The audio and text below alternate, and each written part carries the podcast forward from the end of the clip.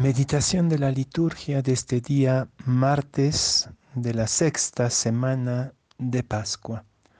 La primera lectura es del libro de los Hechos de los Apóstoles, capítulo 16, versículos 22 a 34. Y el Evangelio es de San Juan, capítulo 16, versículos 5 a 11. En aquel tiempo Jesús dijo a sus discípulos, Me voy ya al que me envió y ninguno de ustedes me pregunta a dónde vas. Es que su corazón se ha llenado de tristeza porque les he dicho estas cosas. Sin embargo, es cierto lo que les digo les conviene que me vaya, porque si no me voy, no vendrá a ustedes el consolador.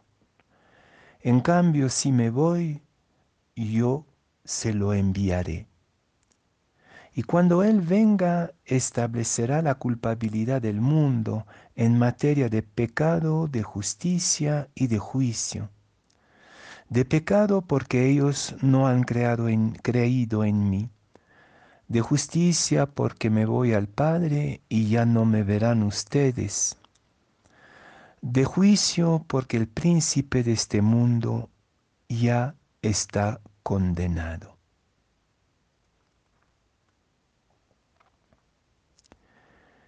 Les conviene que me vaya, porque si no me voy, no vendrá a ustedes el consolador. Afirmación fuerte y dolorosa para una comunidad que está en la tristeza, que no quiere separarse de su maestro, de su amigo, que no quiere desapegarse de una relación de dependencia afectiva y espiritual. Pero precisamente lo que quiere Jesús para con sus discípulos, por nosotros, nosotras, es una fe adulta.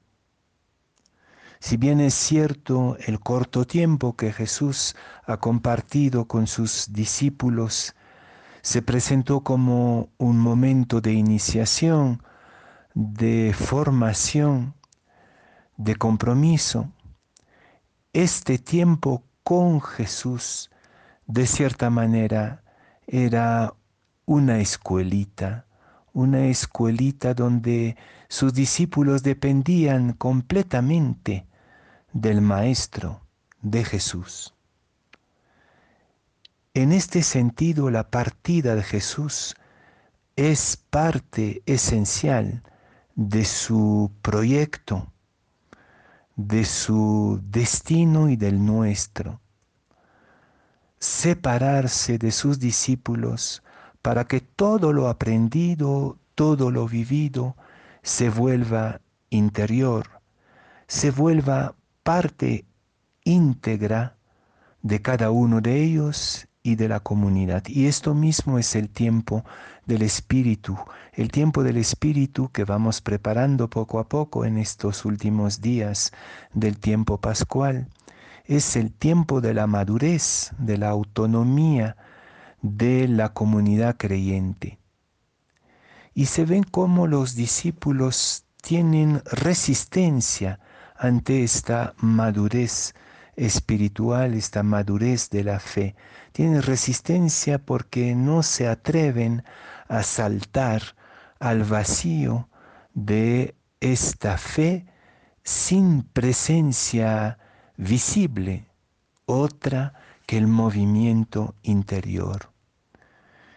El tiempo que vivimos en particular, este cuestionamiento radical, esta paradoja de la pandemia, nos devuelve esta pregunta con suma urgencia. ¿No será que nuestra manera de vivir la fe, nuestra religión, es todavía superdependiente dependiente de gestos, dependiente de personas, dependiente de ritos, de normas eh, y, de, de, doctrina eh, achicada, encerrada en fórmulas. Y lo que vivimos nos hace presentir que esa manera de relacionarnos con Dios, este tipo de vivencia de fe, ya no va a ser posible. Tendremos que desapegarnos de muchas cosas, de muchas formas, de muchas imágenes y discursos para atrevernos a acoger al Espíritu. Me acuerdo de una expresión de un poeta francés que decía, el mundo es interior, es el tiempo del mundo interior, tanto en medio de la comunidad como en cada uno y cada una de nosotros.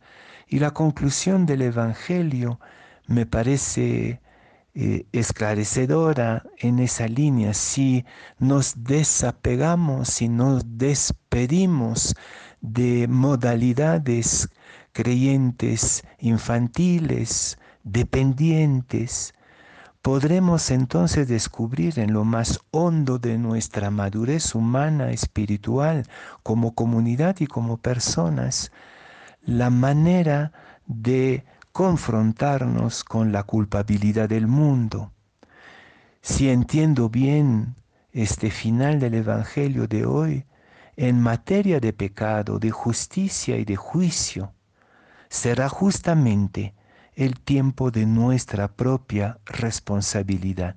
Ya no es Jesús o Dios desde afuera que va a resolver por nosotros nuestros, nuestros conflictos, nuestros reclamos de justicia, nuestra sabiduría y discernimiento de juicio, sino que va a brotar justamente de esta experiencia interior del Espíritu.